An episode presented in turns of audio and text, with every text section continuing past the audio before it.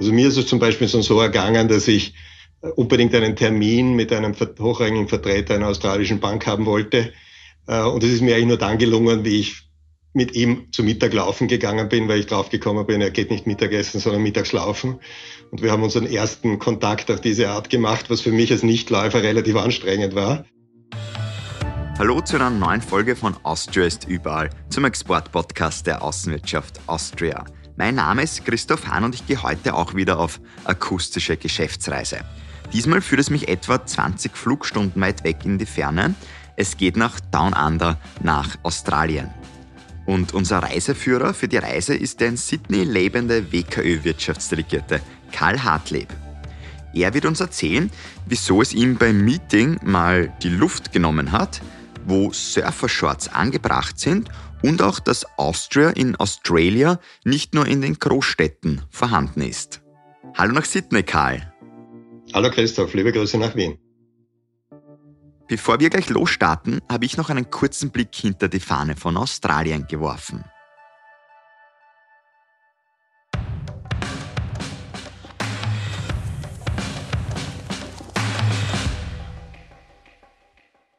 Haben Sie gewusst, dass in Australien der längste Zaun der Welt steht? Der ist über 5600 Kilometer lang und soll keine Menschen oder Kängurus abhalten, sondern Dingos. Bekannter als dieser Zaun sind da in Down Under schon die giftigsten Tiere der Welt. Angefangen bei der Braunschlange, die besonders gerne in der Nähe von Menschen ihr Unwesen treibt. Aber no worries, mate, wie die 25 Millionen Australier zu sagen pflegen. Eine positive Haltung gehört nämlich zum australischen Lifestyle dazu. Und No Worries heißt es auch bei der australischen Wirtschaftsentwicklung. Die schreitet nämlich gut voran. Und wie gut Austria in Australia voranschreitet, das und noch viel mehr erfahren wir jetzt vom WKÖ-Wirtschaftsdelegierten in Sydney, Karl Hartleb.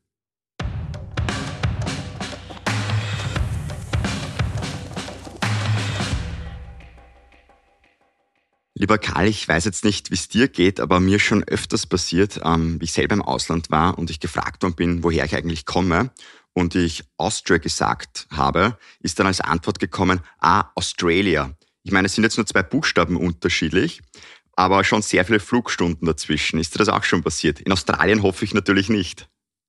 Naja, ich war ja in Japan im Einsatz, in Teheran im Einsatz und in den USA im Einsatz und eigentlich an all diesen drei Dienstorten war das ein Thema. Wir hatten in Japan immer wieder australische äh, Menschen, die versucht haben, ihre Pässe bei uns zu verlängern oder sonst irgendwie Hilfe zu bekommen, bis sie herausgefunden haben, dass der Taxler, der japanische, sie einfach vor der falschen Tür abgesetzt hat. Und wir mussten sie dann in die australische Botschaft, die ungefähr eineinhalb Kilometer von unserer in Tokio liegt, weiterleiten. Hier in, ähm, Australien passiert es ein bisschen weniger, weil die Leute natürlich recht gebildet sind, sehr häufig europäischen Background haben und den Unterschied besser können. Aber auch hier bei uns im Büro haben wir immer wieder Anrufe von Australien, die unbedingt mit der Australian Trade Commission sprechen wollen und glauben, hier richtig verbunden zu sein. Also es gibt auch das Problem hier, aber es ist managebar. Okay, also ist es nicht nur mir so gegangen. Du hast es jetzt eh schon angesprochen, du warst in Teheran, Tokio und auch länger in den USA stationiert. Wenn man jetzt davon ausgeht, dass es so eine Art Anglosphere gibt, müsste man ja meinen, dass die Australier den Amerikanern sehr ähnlich sind. Stimmt das oder falsch? Ja, es gibt natürlich Ähnlichkeiten. Ich glaube, sie sind im privaten Umgang ziemlich jovial. Im beruflichen gibt es aber doch sehr deutliche Unterschiede. Was mich überrascht hat, ist es, dass man in Australien eigentlich relativ schwer Zugang zu den Entscheidungsträgern findet. In den USA, da war ich doch relativ jung und habe auch die Gelegenheit gehabt, der österreichische Niederlassung dort für einige Jahre zu leiten. Es gibt dir jeder eine Chance. Du hast einen Elevator Pitch und bekommst dann möglicherweise eine schroffe Antwort ja oder nein. Hier in Australien zu jemand zu kommen, der tatsächlich äh, eine Antwort geben kann und Antwort geben will. Das ist nicht einfach. Oft braucht man dazu wirklich viel Vorarbeit, viele Netzwerke. Und wir telefonieren uns da eigentlich auch für österreichische Firmen sehr oft die Finger wund, wenn wir hier versuchen, die richtigen Ansprechpartner zu finden, beziehungsweise eine Einschätzung für eine Technologie oder ein äh, Produkt zu bekommen. Was man aber, glaube ich, sagen kann, was auf jeden Fall sehr ähnlich ist, ist diese Sportbegeisterung in den Vereinigten Staaten und in Australien. Jetzt sind ja auch wieder die Olympischen Spiele, also ich glaube, da wird man das wieder auch sehr stark spüren. Ähm, siehst du diese Sportbegeisterung auch vielleicht im Businessleben? Ich glaube, die Sportbegeisterung in Australien zieht sich wirklich durch alles. wenn man sich vorstellt, ein Land mit 25 Millionen Einwohnern ist bei den Olympischen Sommerspielen in der Regel in den Top 4, Top 5 der Medaillenwertungen. Also das muss man sich einmal vorstellen und das zeigt natürlich, dass hier Sport einen hohen Stellenwert hat und auch gefördert und anerkannt wird. Im Berufsleben ähm, ist es so, dass Sport irgendwie etwas Verbindendes ist. Also mir ist es zum Beispiel so ergangen, dass ich äh, unbedingt einen Termin mit einem hochrangigen Vertreter einer australischen Bank haben wollte und es ist mir eigentlich nur dann gelungen, wie ich mit ihm zu Mittag laufen gegangen bin, weil ich draufgekommen bin, er geht nicht Mittagessen, sondern mittags laufen. Wir haben unseren ersten Kontakt auf diese Art gemacht, was für mich als Nichtläufer relativ anstrengend war. Aber in den ersten fünf Minuten konnte ich doch meine Punkte anbringen und seitdem gibt es hier ein laufendes und gutes Verhältnis. Aber das kam über das Laufen. Gut, dass es in den ersten fünf Minuten war, oder? In den nächsten, den nächsten 20 Minuten war ich zu sehr mit mir selbst beschäftigt, um, um ehrlich zu sein. Nein, ich wollte nur sagen, die äh, Sportbegeisterung ist groß und es ist wirklich auf allen eben wichtig. Ich glaube, man muss einfach auch ein bisschen verstehen, was hier hinter dem Australian Football ist, also so eine Abart zwischen Rugby und, und unserem Fußball. Äh, man muss irgendwie verfolgen, was in den verschiedenen Rugby-Ligen hier passiert, was am Cricket ungefähr passiert und, und auch das nicht zu scharf kritisieren, auch wenn man es wirklich fad findet. Also das ist einfach ein äh, Teil der Psyche und da muss man mitleben. Und wenn man ihnen zu, zu ihnen Zugang haben will, dann äh, muss man das eben mitspielen, mitdenken und auch mitreden. Wenn man jetzt mit den Australiern mitleben möchte, wie du so schön gesagt hast, ähm, wie tut man das am besten? Oder wie kann man sich auch die Australier so vorstellen? Kommen die auch in Surfershorts oder ist es dann schon der Businessanzug? Ist es schon eine sehr effiziente Geschäftskultur oder doch ein bisschen dieses No Worries Made, wie es auch dort so gerne heißt? Also im privaten Bereich kommen sie wirklich in Schlapfen und Shorts und da sind sie ziemlich ungeniert, unabhängig vom Anlass. Wenn es aber dann anlassbezogen ist, beziehungsweise wenn es doch um berufliche Dinge geht, ist es eher gemischt. Also Australier sind zwar relaxed, aber sie sind zum Beispiel sehr pünktlich, was für mich als jemand, der jetzt, sagen wir, nicht für chronische Pünktlichkeit bekannt ist, doch eine Herausforderung war am Anfang. Also da sind sie sehr diszipliniert. Sie halten auch äh, Termine ein. Mir ist es passiert, hier zum Beispiel einen 20-Minuten-Termin zu bekommen bei jemand, wo ich mir gedacht habe, naja, 20 Minuten, das ist schon fast unhöflich. Ähm, aber ich glaube, es geht irgendwie darum, effizient zu sein und auch die Arbeitszeit einzugrenzen, um eben dann wieder Zeit zu haben für Sport nach dem, nach dem Arbeitstag oder eben für Freunde und andere Aktivitäten. Also es gibt eine gewisse Legerität hier, aber man, glaube ich, kann es nicht unbedingt voraussetzen. Ich glaube, man muss hier wirklich hineinhören in den Gesprächspartner, in die jeweilige Person. Was jedenfalls dazugehört, ist aber schon auch immer etwas Privates mitzunehmen. Also der Smalltalk beim Beginn eines Gesprächs ist wichtig. Und da geht es durchaus auch wieder darum, welcher Sport, Lieblingsbetätigung, in welchem Fußballclub spielen die Kinder, wo tanzt die Tochter, in welchem Ballett etc. Also das sind ganz wichtige Anknüpfungspunkte und Einleitungsthemen für, für berufliche Gespräche. Die sprachliche Barriere ist dann auch, Gott sei Dank, sage ich mal, sehr gering. Es wird natürlich Englisch gesprochen. Ähm, ist das australische Englisch schwer zu verstehen oder geben Sie sich dann im Geschäftsalltag schon Mühe? Weil Sie kürzen ja sehr gerne Wörter ab, habe ich gehört. Also ich dachte immer anfangs, ich verstehe hier natürlich alles, es gibt kein Problem. Ähm, es kamen aber Anrufe aus Queensland oder aus dem Northern Territory wo man eigentlich nur bei den Telefonhörer weghalten konnte und nach den australischen Kolleginnen und Kollegen rufen konnte, um zu sagen, bitte, um was geht es hier? Also ähm, ich muss sagen, die Umgangssprache beziehungsweise in den Medien oder auch in Geschäftsgesprächen sind in der Regel verständlich. Allerdings, wie gesagt, es gibt auch Ebenen oder Gegenden, wo das nicht ganz so ist und wo man dann sich auch, wenn man lange in Amerika zum Beispiel gelebt hat, sehr anstrengen muss, um zu verstehen, um was es hier geht. Ähm, wenn man jetzt von Australien oder wenn man Australien jetzt als Kontinent hernimmt, ist das natürlich schon ein Riesengebiet, sage ich jetzt einmal, was man vielleicht abfahren, abfliegen muss. Ähm, wie sehr oder wie schwierig ist das denn auch beim Netzwerken? Findet dann sehr viel auch virtuell einfach statt oder reist man dann doch sehr viel innerhalb von Australien? Wir müssen natürlich von der Aufgabenherstellung her ziemlich viel reisen, weil eben diese verschiedenen Wirtschaftszentren Melbourne, Sydney, Brisbane und Ostküste in erster Linie, aber dann auch Adelaide und Perth auf der anderen Seite eigentlich nicht so vernetzt sind, wie man es glauben würde. Es gibt schon eine Oberschicht, wo die Verbindung da ist, aber fünf Flugstunden sind fünf Flugstunden von Sydney nach Perth. Und um wirklich vor Ort zu verstehen, was passiert, um die Netzwerke zu sehen und auch dort hineinzukommen, das bedarf Präsenz. Und es gibt so technische Hilfsmittel. Also Australien ist einer der größten LinkedIn-Märkte der Welt. Das heißt, das ist so ein Social-Media-Tool, das hier stark angewandt wird und das uns auch sehr hilft, hier in die verschiedenen Wirtschaftsräume zu kommunizieren. Aber es bedarf jedenfalls äh, einer gewissen Präsenz dort. Und das ist auch abgebildet im, wie man Australien bearbeitet. Also australische Firmen haben in der Regel Niederlassungen auch in den einzelnen Wirtschaftsräumen mit lokalen Leuten, die eben dann Zugang in diese inneren Netzwerke haben. Und das gilt auch für äh, ausländische Niederlassungen, die mit einer Niederlassung in Melbourne oder Brisbane nicht ganz Australien abdecken können in der Regel. Wo dockt man aber da meistens an? Ist es dann Melbourne, Brisbane, Sydney? Kann man das sagen oder ist das doch sehr unterschiedlich? Oder wo ist so meistens dieser Markteinstieg, wenn ich nach Australien komme? Also ich bin überzeugt, der Sydney-Sider muss ich zugeben.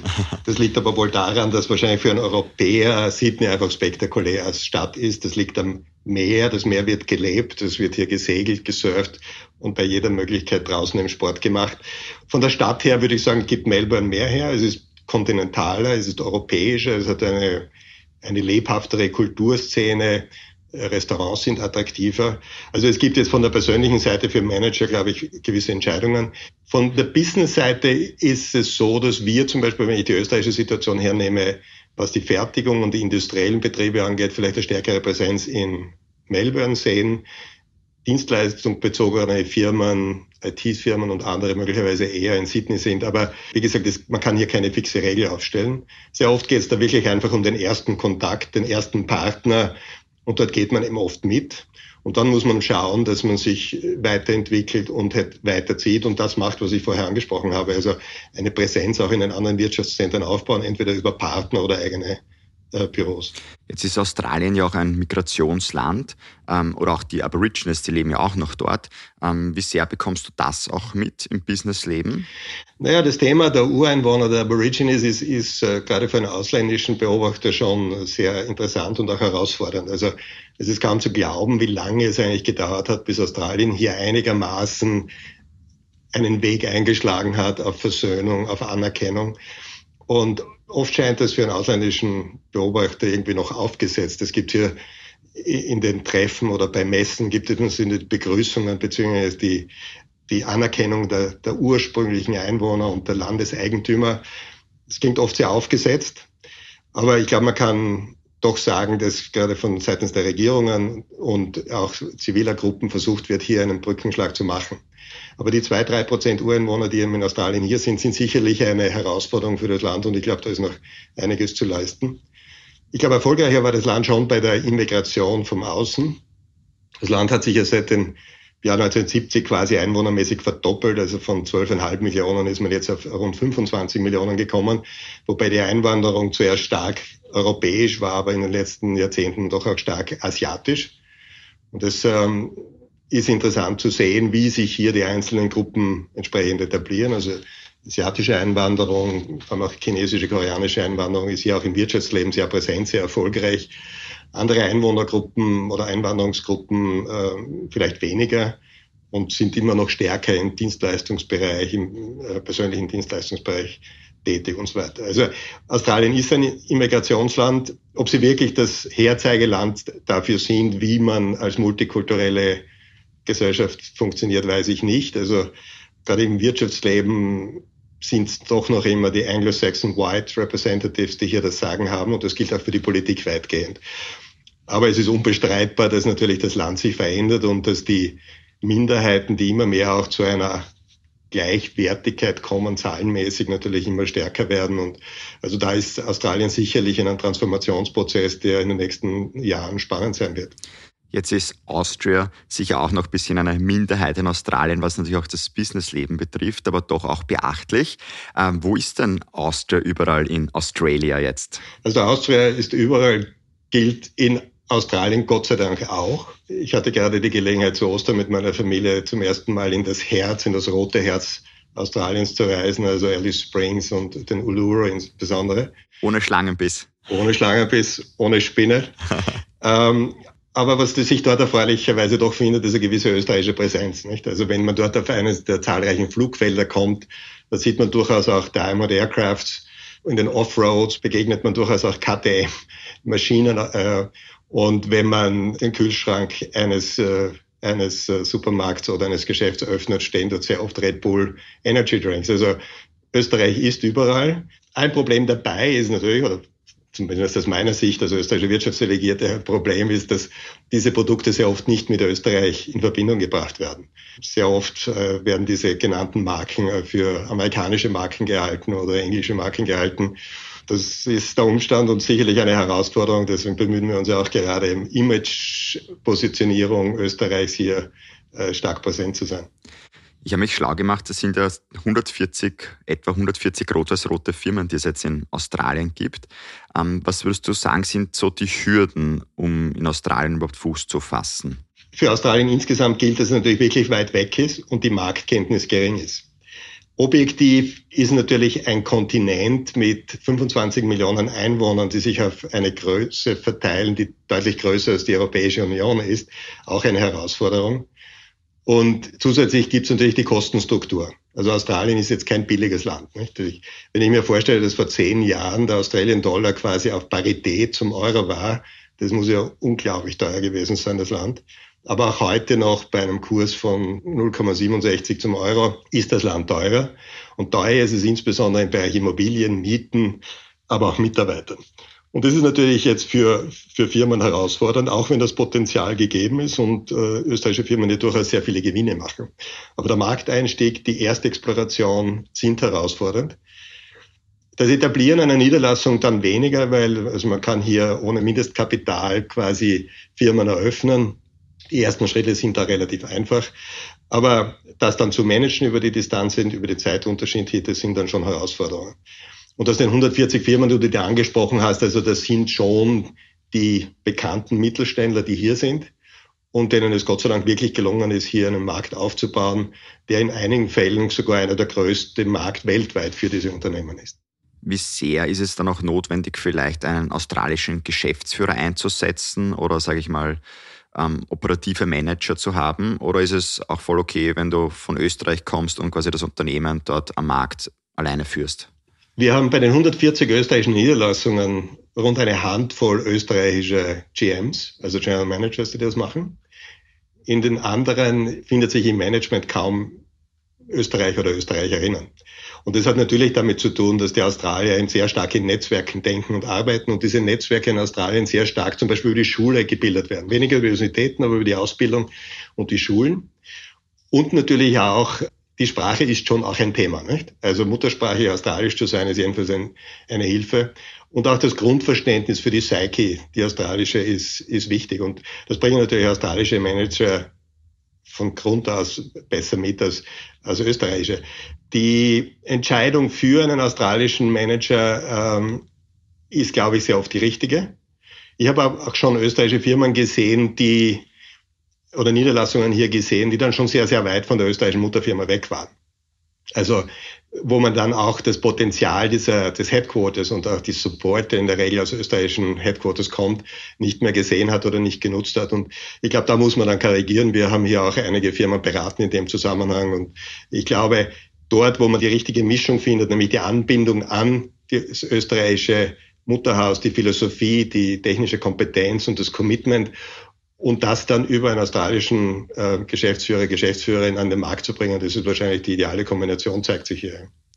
Wenn wir uns jetzt auch den Markt ein bisschen genauer anschauen, ähm, wohin entwickelt sich denn dieser und wo glaubst du, wird auch Österreich vielleicht eine größere Rolle spielen? Na, Australien hat sich sehr stark Richtung Dienstleistungen entwickelt, wobei Grundpfeiler natürlich immer noch der Bergbau und die Einnahmen daraus sind, beziehungsweise auch das Erdgas und Erdöl und die Landwirtschaft. Das sind also die traditionellen Stärkefelder der Australier, aber daneben hat sich ein sehr starkes ähm, Dienstleistungs, ähm, ein sehr starker Dienstleistungssektor entwickelt. Und, und das geht jetzt Richtung Tourismus, das geht Ausbildung, Ausbildungsexport sind sehr starke Felder. Und ähm, auch der Finanzdienstleistungssektor hat sich hier stark entwickelt. IT-Dienstleistungen, konsumerbezogene Serviceleistungen, all das, da sind die Australier wirklich dabei und stark. Und da können wir auch uns was abschauen. Wirklich spannende Felder für uns, glaube ich, sind derzeit die australische Energiewende. Australien versucht wirklich stark von Kohle und Erdgas wegzugehen. Und das ist kein leichtes Unterfangen. Geht man davon aus, dass die Australier bei Braunkohle und Steinkohle weltweit führende Hersteller sind und das natürlich auch für sie billige Materialien sind, die hier günstig verfeuert werden können. Aber hier gibt es eine Energiewende. Australien ist hier zum Beispiel bei den Solarinstallationen auf den Dächern von Privathäusern weltweit schon führend und macht hier sehr interessante Dinge im Sinne von virtuellen Kraftwerken, Zusammenschlüssen, verbunden von privaten Erzeugern, die dann wieder einspeisen in das Energienetz und so weiter. Also hier, glaube ich, sind Produkte, Services, also Österreich gefragt und können hier sich bewähren. Aber der Markt ist rasch und schnell. Und das heißt, ich glaube, hier ist man gefordert, relativ schnell in die Gänge zu kommen, wenn man das nutzen will. Der Umweltbereich ist insofern auch spannend, weil das Thema Müll in Australien entdeckt wurde in den letzten Jahren. Mittlerweile sind die Grenzen für Recyclingmüll geschlossen. Das heißt, Australien kann nicht mehr in großen Mengen hier Recyclingmüll nach China exportieren, sondern es müssen jetzt eigene Recycling- und Wiederverwertungstechnologien aufgebaut werden. Dafür gibt es auch öffentliche Gelder, was in Australien nicht so häufig der Fall ist. Und das ist jetzt eine Welle, die, glaube ich, in den nächsten zwei, drei Jahren viele Chancen bringt, viele Chancen im Bereich Technologie, Güter, aber möglicherweise auch Investitionen. Wir haben ja schon gesprochen, Australien, ein Immigrationsland. Netto sind das in normalen Zeiten ungefähr 250 bis 300.000 neue Einwohner. Was natürlich, äh, wenn man bedenkt, dass die meisten doch in die Großräume Sydney, Melbourne, Brisbane gehen, schon entsprechendes Wachstum der Städte bringt. Und hier natürlich das Nachziehen im Infrastrukturbereich, Investitionen in Verkehrsinfrastruktur, aber auch in Smart City Technologien, in Bautechnologien. Also das sind schon sehr, sehr interessante Zukunftsfelder, wo wir nicht nur in zwei, drei Jahren noch äh, Entwicklung sehen werden, also wo man durchaus davon ausgehen kann, dass 10, 20-jährige Horizonte da sind, die man, die man einfach nützen sollte, wenn man in Österreich sich für Australien interessiert. Wenn es jetzt um den Markt geht, ähm, sind auch Handelsbeziehungen immer sehr wichtig und oft sucht man sich auch einen strategischen Partner. Ähm, bei einigen Ländern ist das relativ offensichtlich, wer der strategische Partner ist. Jetzt habe ich darüber nachgedacht, wer ist das eigentlich für Australien? Ähm, ist das eher USA? Ist es doch eher ein Land in Asien, China zum Beispiel? Was sagt denn jetzt so der Australien-Experte dazu? Ja, das ist ein interessanter Weg, den Australien hier in den letzten, würde ich sagen, 40 Jahren durchschritten hat. Ich glaube, ein wirklicher Schock für Australien war der EU-Beitritt Großbritanniens 1972, wo ja von einem Tag am anderen quasi die starken wirtschaftlichen Beziehungen gekappt wurden. Ob das jetzt australische Schafwollproduzenten waren, die plötzlich nicht mehr an ihre Verarbeiter in England liefern konnten oder andere landwirtschaftliche Hersteller, Rinderzüchter und andere, die plötzlich ihre Fleischwaren nicht mehr in Großbritannien vermarkten konnten. Also das war ein tiefer Schock für sie und hat wahrscheinlich auch dazu geführt, dass man doch sich überlegt hat, wo liegt man geografisch? Und geografisch liegt Australien natürlich in Asien, wenn man es so sagen will. Und entsprechend ist man dann doch äh, zusehends auf australische auf Partner in Asien zugegangen. Da war Japan wahrscheinlich der Vorreiter in den 90er Jahren, also wurde wirklich strategisch äh, mit Japan enger zusammengearbeitet. Man hat auch japanischer Sprache forciert. Ich kann mich aus meiner Zeit in Tokio erinnern, dass da sehr viele Australier unterwegs waren, Anwälte, Berater, äh, aber auch Englischlehrer, die aus Japan kamen im Rahmen von Austauschprogrammen und so weiter. Also man hat hier wirklich versucht, zusammenzufinden und das hat auch darin resultiert, dass Japan hier stark investiert hat, ob das jetzt die Automobilfertigung war, die Energieerzeugung war, etc. Korea kam dann bis zu einem gewissen Grad dazu als Partner in Asien. Aber diese beiden wurden eigentlich in den letzten, würde ich sagen, Jahrzehnt, eineinhalb Jahrzehnten doch von China verdrängt. Also Australien hat irgendwie China identifiziert als den idealen Partner und zwar nicht nur als idealen Partner für die Exportgüter, in erster Linie landwirtschaftliche Produkte, Lebensmittel und natürlich äh, Erz, Braunkohle und die anderen Rohstoffe, die Australien in, Hülle und Fülle hat und anbieten kann, sondern man hat sie auch äh, als Kunden akquiriert. Sehr viele chinesische Touristen sind hierher gekommen. Es wurde massiv investiert aus China, teilweise über Hongkong, teilweise auch direkt aus der Volksrepublik.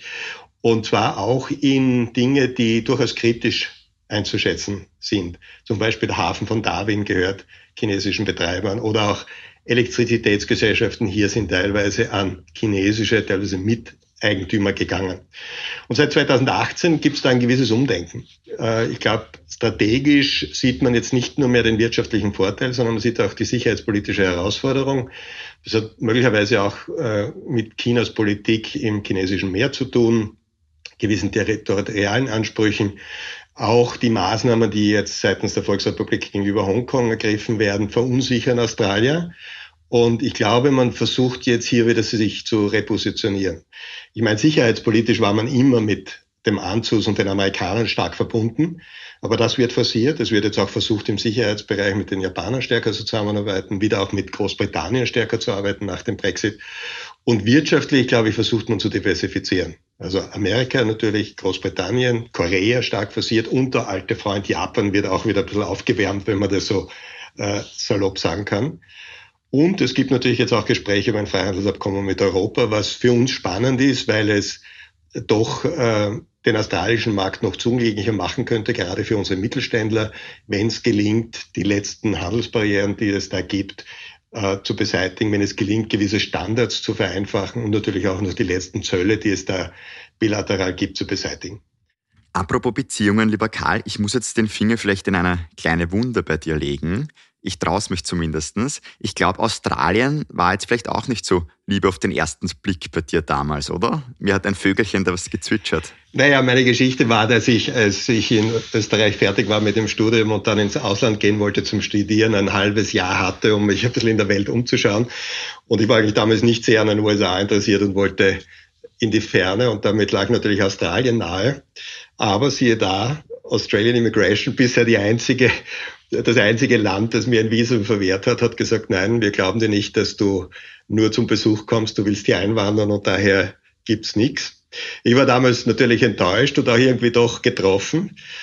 Und äh, ich denke da heute immer wieder auch zurück, bringe es auch immer wieder mit australischen Offiziellen zur, zur Rede.